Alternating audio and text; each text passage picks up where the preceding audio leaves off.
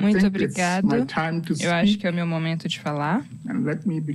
Deixa eu começar. Vou começar então. Compartilhar a minha tela para que possamos acompanhar. O título da minha apresentação é A natureza do ministério pastoral. Mas eu tenho isso aqui na tela porque salienta o porquê que eu estou apresentando esse assunto do ministério pastoral. Então, o título inteiro deveria ser A Natureza do Ministério Pastoral Adventista, mantendo a integridade da eclesiologia remanescente adventista do sétimo dia. Deixa eu tentar resumir o que eu vou tentar fazer aqui, para que se o tempo se esgotar, pelo menos vocês vão saber o que eu estava buscando fazer. Estou falando sobre o ministério pastoral. Porque de uma questão prática. Eu quero começar dizendo que os adventistas do sétimo dia temos um entendimento singular da igreja, da doutrina da igreja. Temos um entendimento singular da igreja e essa compreensão da igreja que temos está encarando desafios, tanto dentro quanto fora da igreja. Então, há necessidade, necessidade de recuperar nosso entendimento único da igreja, que chamamos de eclesiologia. E o argumento que eu estou postando nessa apresentação é o seguinte: o, o ministério pastoral ou ministério de suas várias formas será o caminho para se manter a integridade da eclesiologia remanescente da Igreja Adventista. Então, esse é o argumento que eu vou tentar expor perante vocês. E antes de iniciar, quero nos lembrar que essa questão da qual estamos falando cai dentro da categoria da eclesiologia é uma disciplina na teologia sistemática sobre a igreja. E eu quero dizer realmente que é uma reflexão, pensar sobre a igreja como adventistas do sétimo dia, deveríamos fazer com frequência isso. É importante pensarmos na eclesiologia, na igreja, porque vejam, é isso o que traz clareza com relação à nossa identidade. Quanto mais pensarmos na eclesiologia da perspectiva adventista, mais compreenderemos quem somos, mais compreenderemos nossa mensagem, mais entenderemos a nossa missão. E essa reflexão, esse pensamento sobre a igreja é muito importante, especificamente por causa do contexto que estamos encarando. Vivemos num mundo pós-moderno, e esse mundo pós-moderno, onde o pluralismo é a ordem do dia, também vivemos num mundo ecumênico. E há tudo quanto é tipo de revisionismo ocorrendo em relação ao nosso conceito da igreja, e eu acho que é importante, como adventistas do sétimo dia, sempre retornarmos nessa reflexão sobre esses assuntos. Então, nosso assunto realmente entra na categoria de eclesiologia. Do que, que isso nos lembra, então? A palavra vem do grego, é uma palavra composta, eclesia, que basicamente é uma assembleia, uma assembleia, um chamamento, uma convocação. Era o que significava, mas foi aplicado pelos cristãos uh, lá no início por uma assembleia de cristãos. É uma eclesia. E o logi vem do logos, logia é a lógica, a razão sobre algo. Quando falamos eclesiologia, é o estudo da lógica ou do raciocínio por trás da assembleia de cristãos. É isso o que é a eclesiologia. Então podemos dizer de forma mais técnica que a eclesiologia é o pensamento teológico e disciplinado da igreja. E quando dizemos que é o pensamento disciplinado da igreja, há dois componentes aí que eu quero que vocês se lembrem. O que é a igreja e o que faz exatamente a igreja. ambas as questões pertencem à eclesiologia. Essa questão do que o que a igreja faz está relacionada ao ministério. A questão do que a igreja é é o que encontramos na, nas crenças fundamentais. Então, quero dar uma olhadinha em algumas das coisas comuns que encontramos no entendimento adventista do que a igreja é. Lembrem-se que a eclesiologia é o que a igreja é e o que a igreja faz.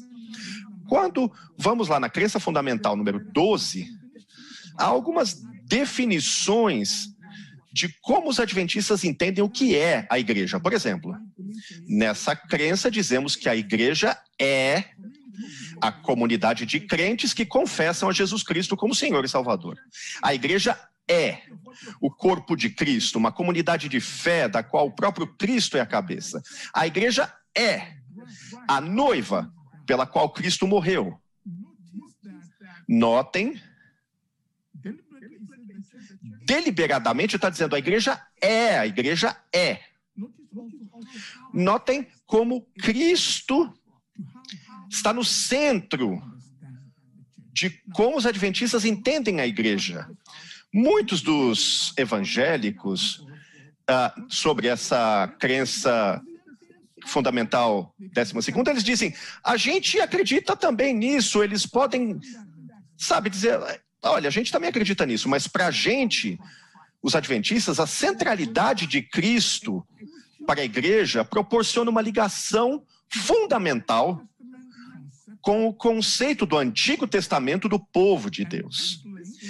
E essa conexão, esse conceito, vem, tem implicações para a eclesiologia, é dos remanescentes. Então, definimos o que a igreja é amarrando muito próximo a Jesus Cristo, mas a personalidade de Jesus, a centralidade de Jesus nas crenças fundamentais, quando os adventistas olham para isso, nós conectamos com aquele conceito do Antigo, do Antigo Testamento do povo de Deus. E fazemos isso através do conceito dos remanescentes. E é isso que eu vou tentar mostrar nessa primeira parte da minha apresentação. Vejam que no Antigo Testamento, o termo remanescente representa o centro, o núcleo do verdadeiro povo de Deus, através de quem ele realizou seus planos de redenção. Deus usa os remanescentes para uh, fazer com que os seus propósitos ocorram. É muito interessante, não temos tempo para falar sobre como os remanescentes passam pelo Antigo Testamento, temos um livro chamado A Teologia dos Remanescentes, se vocês o encontrarem, aí vocês vão ver como que isso é desenvolvido ali.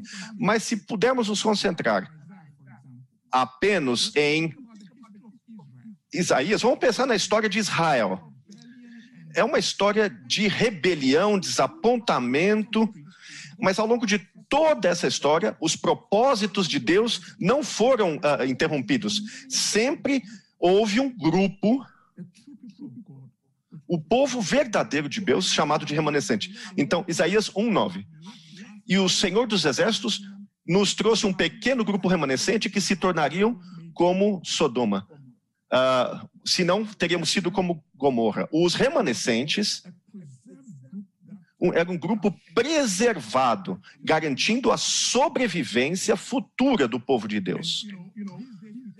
E hoje em dia falamos sobre os remanescentes, os remanescentes fiéis, fiéis, os escatológicos. Eu não vou ter tempo de passar por tudo isso, mas é através dos remanescentes fiéis que Deus, então, faz com que seus propósitos de redenção ocorram para a humanidade.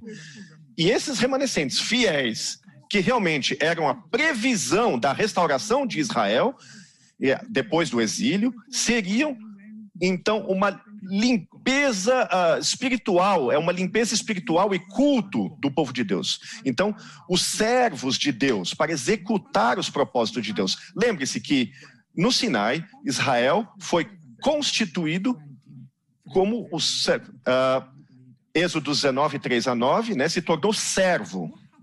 Mas o que acontece quando olhamos no livro de Isaías?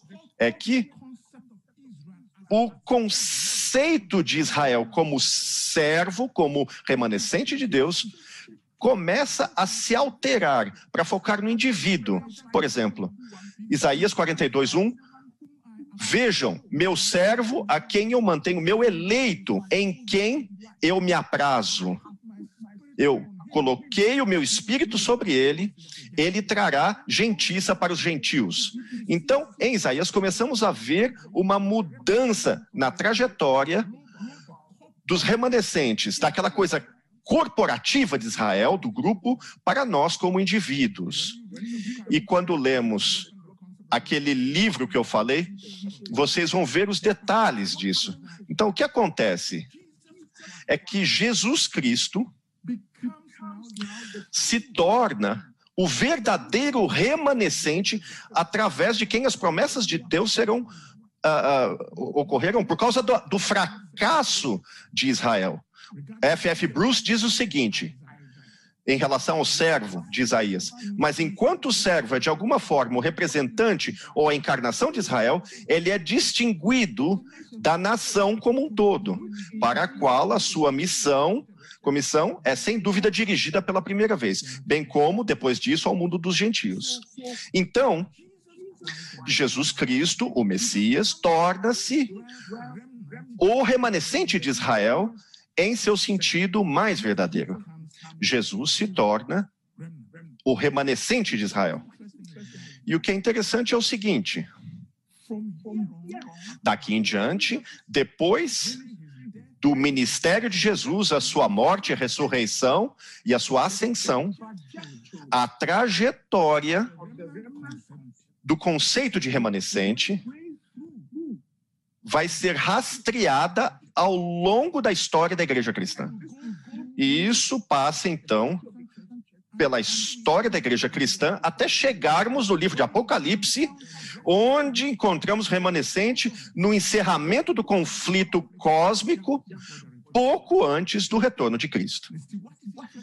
Então, o que é interessante é o seguinte: por algumas razões, os adventistas do sétimo dia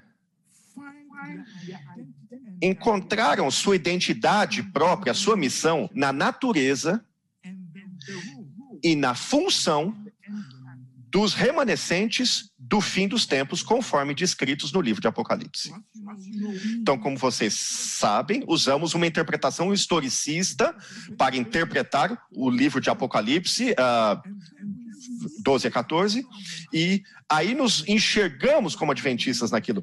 Desde o começo da igreja, é isso que formou, é isso que criou, formatou a igreja adventista do sétimo dia. E como cristãos, temos a missão dos três anjos uh, de Apocalipse 14, 6 a 12. Os adventistas, então, se encontram aqui. Mas eu já falei para vocês tudo isso para dizer o quê? Que é porque a Igreja Adventista do Sétimo Dia encontra a sua identidade própria, sua missão na natureza e função do povo remanescente do fim dos tempos, que nós podemos então descrever a eclesiologia adventista como eclesiologia remanescente. Então, é, isso foi criado pelo pelo pastor Rodrigues. Uh, quando os adventistas pensam no que é a igreja, eu comecei dizendo, quando a gente pensa em eclesiologia, quando pensamos na forma como os adventistas compreendem a igreja, nós entendemos a igreja dentro do arcabouço do que chamaremos de eclesiologia remanescente. E o que fizemos, então, é tentar transformar o caminho através do qual nós chegamos nesse entendimento da igreja como sendo uh, uma eclesiologia remanescente. Isso é diferente de todas o entendimento de todas as outras igrejas do que é a igreja. Como eu disse, como adventistas temos um entendimento singular de nós mesmos como igreja, temos uma eclesiologia singular que podemos chamar de eclesiologia remanescente. E é uma eclesiologia com suas próprias perspectivas singulares. Outras igrejas têm a sua própria eclesiologia, mas essa é singular aos adventistas. Tem a sua própria perspectiva escatológica, ou seja, quando os adventistas pensam na igreja, tem uma dimensão apocalíptica. Falamos do conflito cósmico, uma guerra ocorrendo que chegará a um, uma conclusão, a um final. Então, tem uma visão apocalíptica. É assim que enxergamos a igreja.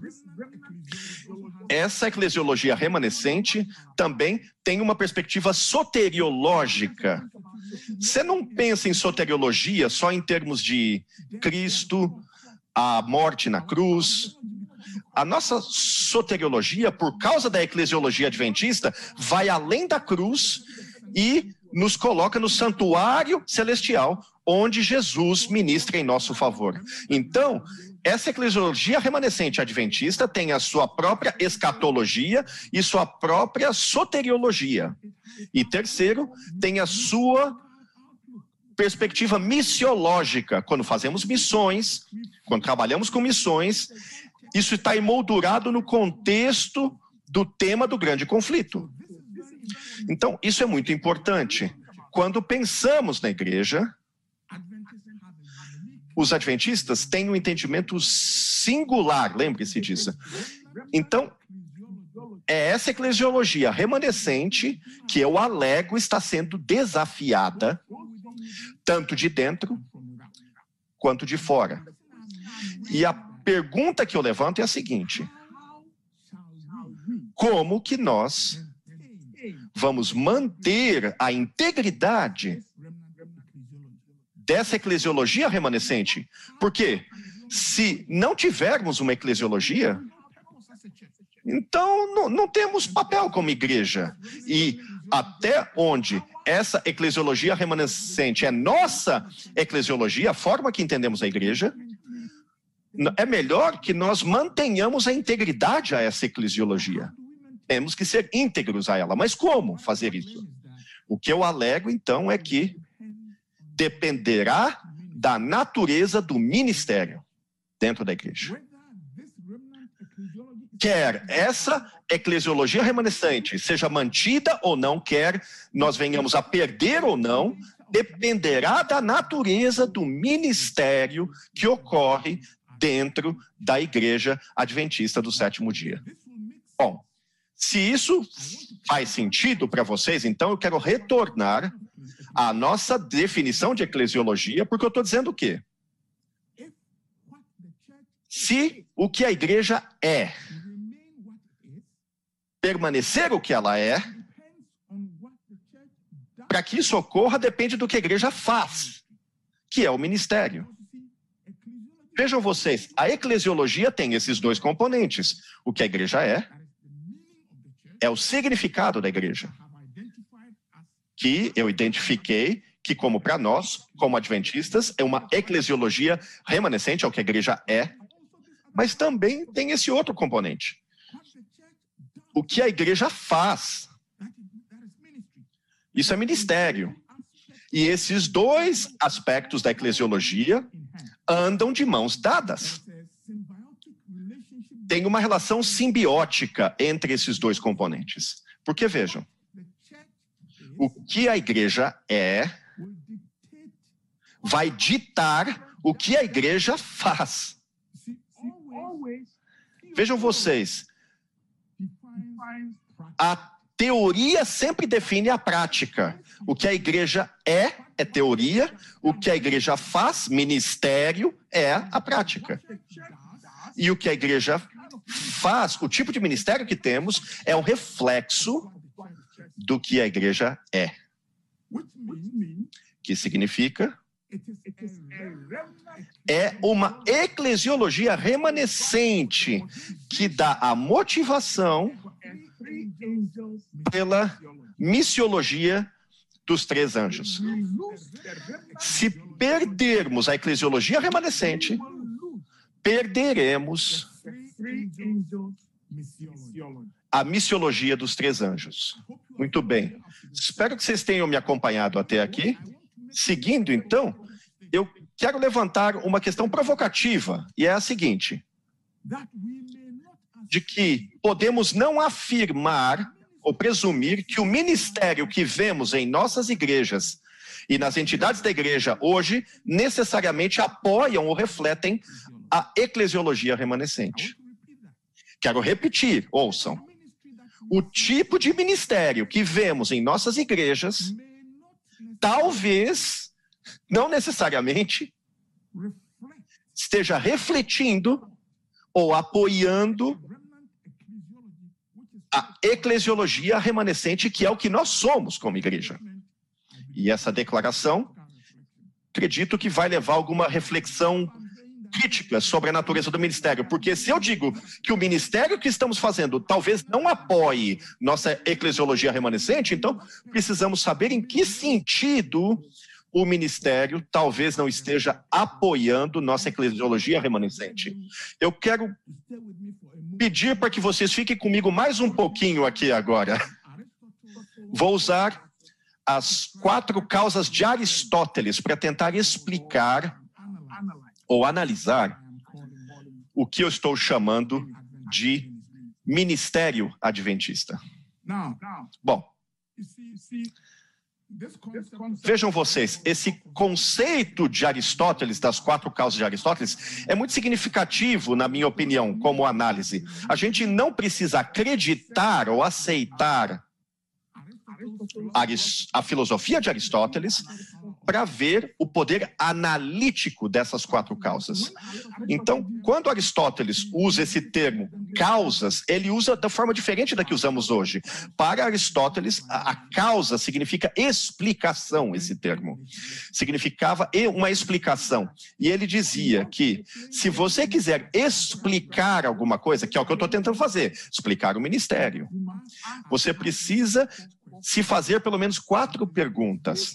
E são essas quatro perguntas que ele chamou de causa material, causa formal, causa instrumental e a causa final. Mas deixa eu ilustrar isso antes de nos aprofundarmos aqui. Então, por exemplo, podemos comparar uma cadeira de madeira com uma mesa de madeira uma cadeira de madeira comparada com uma mesa de madeira. Ok. Se você perguntar sobre a causa material, você faz essa pergunta, do que ela é composta, do que, ela é feita? Se você perguntar do que, é feita a cadeira de madeira, é feito de madeira. E se você perguntar o que, que a madeira, a mesa de madeira é feita, ela é feita de madeira. Então, no nível de causa material, não dá para distinguir a mesa da cadeira. Mas se você quiser realmente entender o objeto à sua frente, o que, que aquilo é, Aristóteles fala, você tem que seguir adiante ao que ele chama de causa formal. A causa formal é a forma, o, o, a estrutura que a madeira assume é essa propriedade essencial daquilo que você está olhando. Então a coisa ela é ou não é aquilo que você acha que é. Uma cadeira tem um formato diferente, uma forma diferente do que uma mesa. E por causa desse formato, essa forma, agora podemos distinguir uma cadeira de uma mesa, apesar de as duas serem feitas do mesmo material, madeira. Aí Aristóteles nos diz: você pode também se questionar a questão do o que fez o objeto o que ele é, ou seja, através de que meios a cadeira se tornou cadeira ou a mesa se tornou mesa. É o que chamamos de causa instrumental. Neste caso, talvez seja um carpinteiro. O carpinteiro fez a cadeira e a mesa, então, são iguais as causas. E aí tem a causa final, que pergunta o seguinte: qual é o propósito? Para que propósito essa mesa foi feita, esse objeto, essa cadeira foi feita? Obviamente, a cadeira é feita para se sentar nela, enquanto que a mesa é feita para você sentar à mesa, ao lado dela, junto dela. Então, Aristóteles fala: se você analisar qualquer coisa com essas quatro causas, você consegue entender basicamente a natureza daquela coisa. E é isso que eu quero fazer com o ministério, para que possamos entender com clareza o que é o ministério adventista e demonstrar como o ministério adventista deve tomar uma certa forma para manter a integridade da eclesiologia remanescente adventista.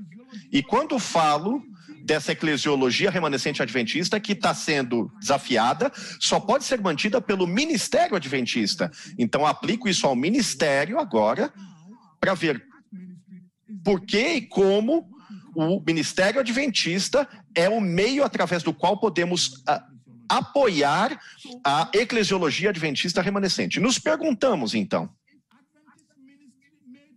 do que é composto o Ministério Adventista do Sétimo Dia? A, a, mesa é feita de madeira. Então, do que, que é feito o Ministério Adventista do Sétimo Dia? Isso que eu quero que vocês entendam.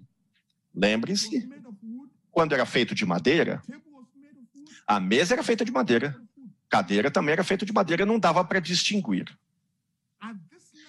Neste nível de discussão, o Ministério Adventista, em relação à causa material, vai compartilhar a mesma causa, vai ser a mesma coisa do que o ministério batista, porque todos vão para a Bíblia e procuram o significado de ministério na Bíblia, e o termo mais comum é, é que fala sobre ministério é diaconem, que significa serviço.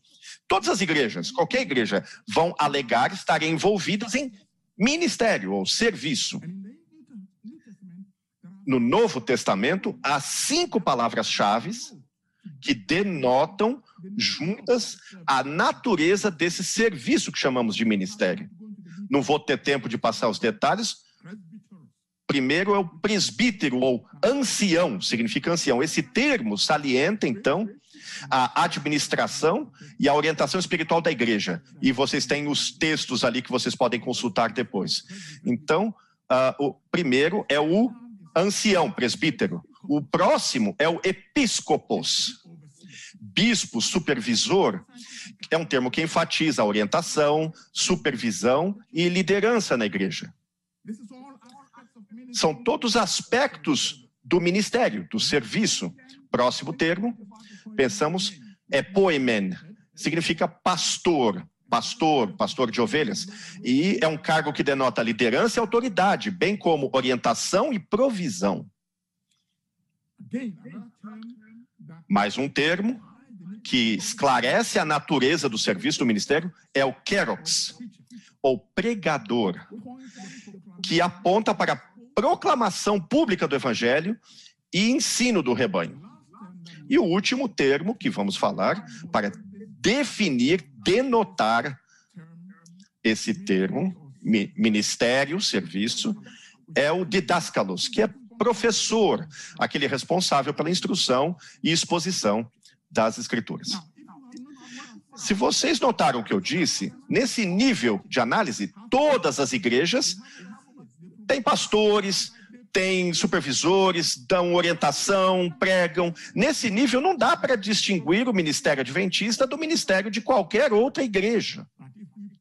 Mas, se seguirmos, precisamos perguntar, ou fazer a seguinte pergunta: qual é a causa formal do Ministério Adventista? Ou seja, qual é a forma, o formato? Que formato toma o Ministério Adventista, que aí então pode ser verdadeiramente chamado de Ministério Adventista?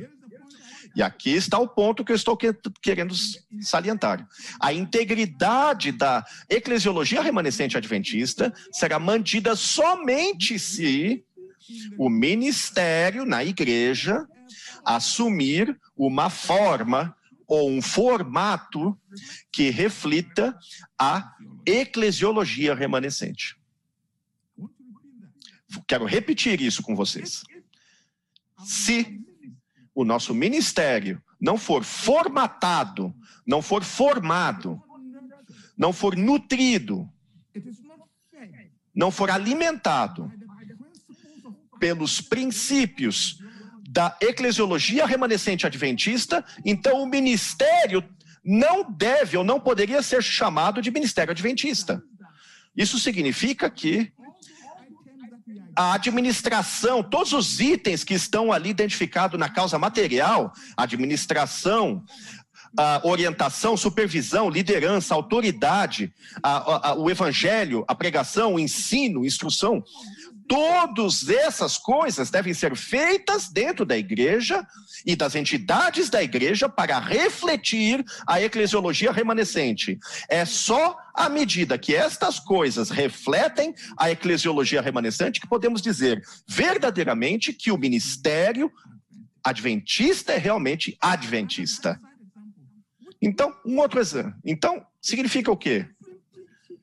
Se a gente só ensinar uma doutrina de salvação que é igual à luterana na igreja, então o ministério que estamos oferecendo ali não é adventista, porque a nossa soteriologia vai além da cruz e chega até o santuário nos céus. Significa também que não é o suficiente para um ministério adventista só entrar online no final de semana e clicar um sermão online lá e pregar para a igreja. Não é o suficiente. Não... E é por esse motivo que eu estou com a, aqui o argumento de que não podemos pressupor que o ministério que ocorre nas nossas igrejas necessariamente esteja refletindo ou apoiando a eclesiologia remanescente adventista.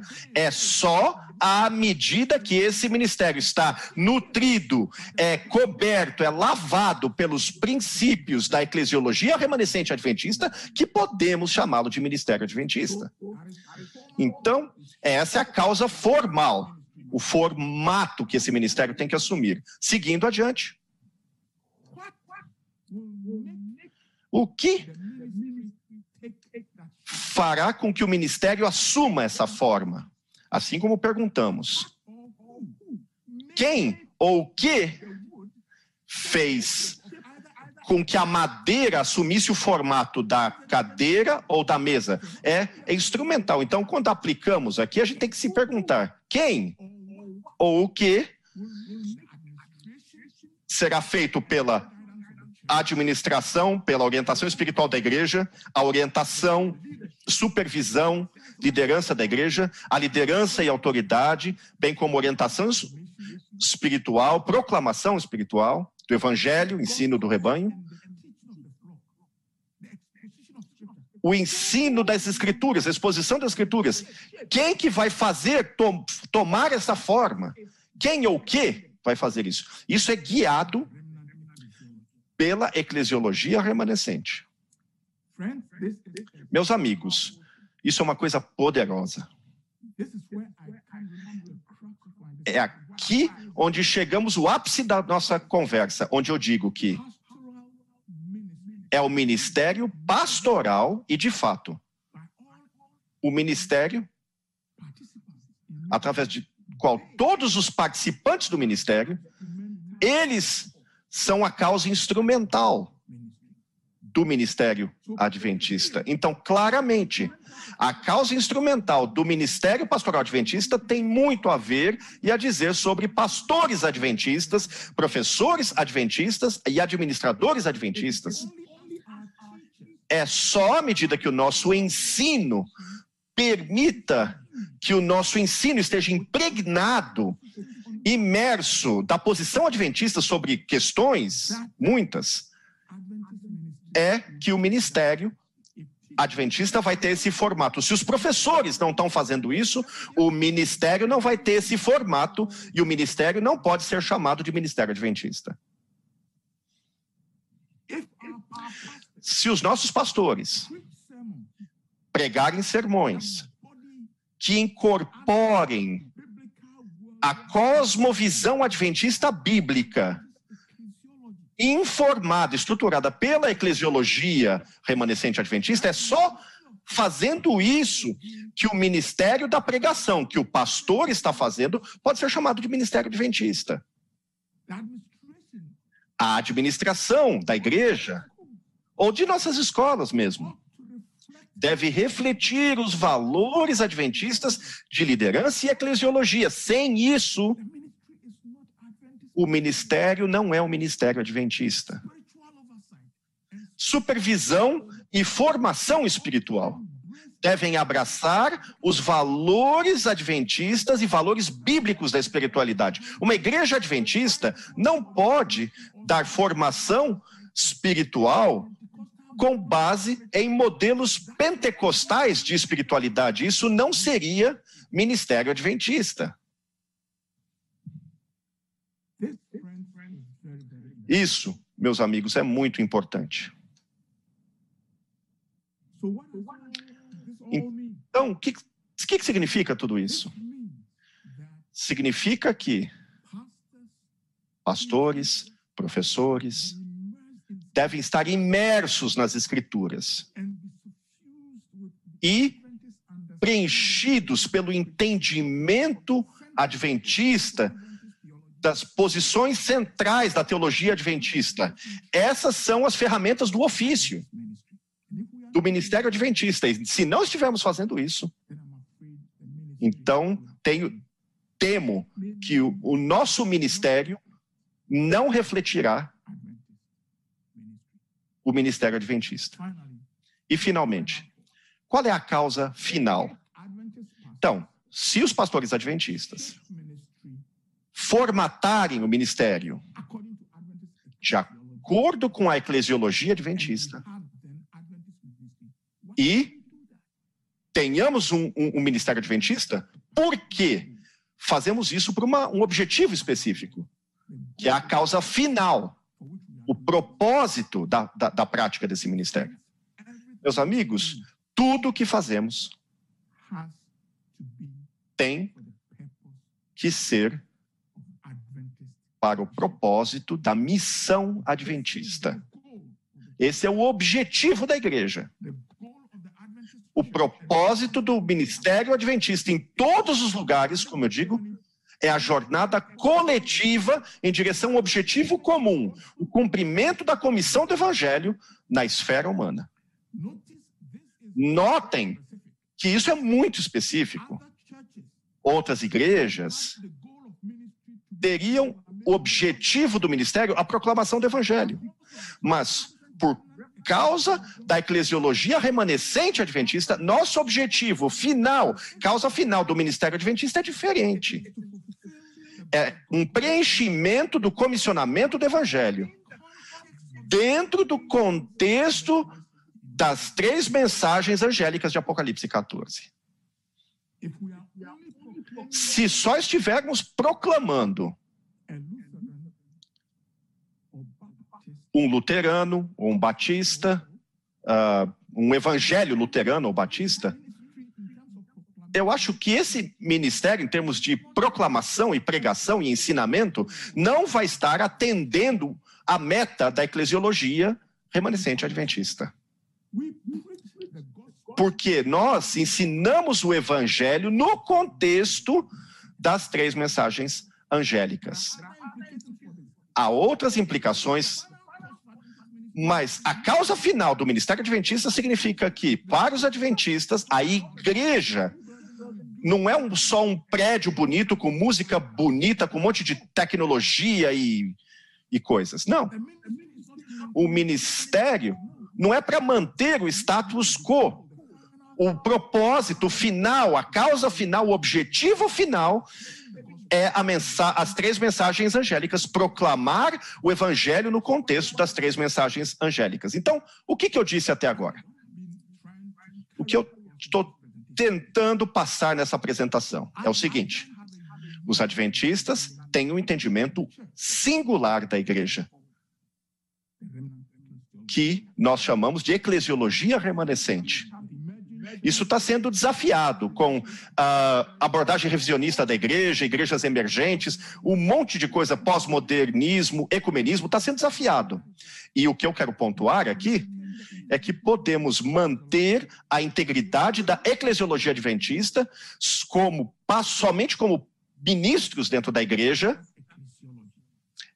e refletindo essa eclesiologia e como eu tentei mostrar para vocês, vai refletir essa eclesiologia, onde nossos ensinamentos, nossas pregações e proclamação, que é a causa material do ministério, estiverem formatadas pela eclesiologia remanescente adventista, que é a causa formal e vai nos levar além, levar os pastores, professores, para fazer com que ela ocorra, que é a causa instrumental do ministério.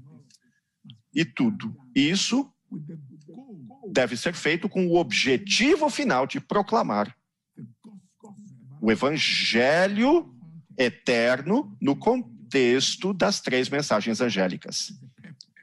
E é esse o propósito, a causa final do ministério adventista. Espero que o Senhor permaneça conosco, nos ajude e, através de Sua graça e do seu Espírito, possamos realmente assumir o ministério que apoie e reflita a eclesiologia remanescente adventista. Muitíssimo obrigado.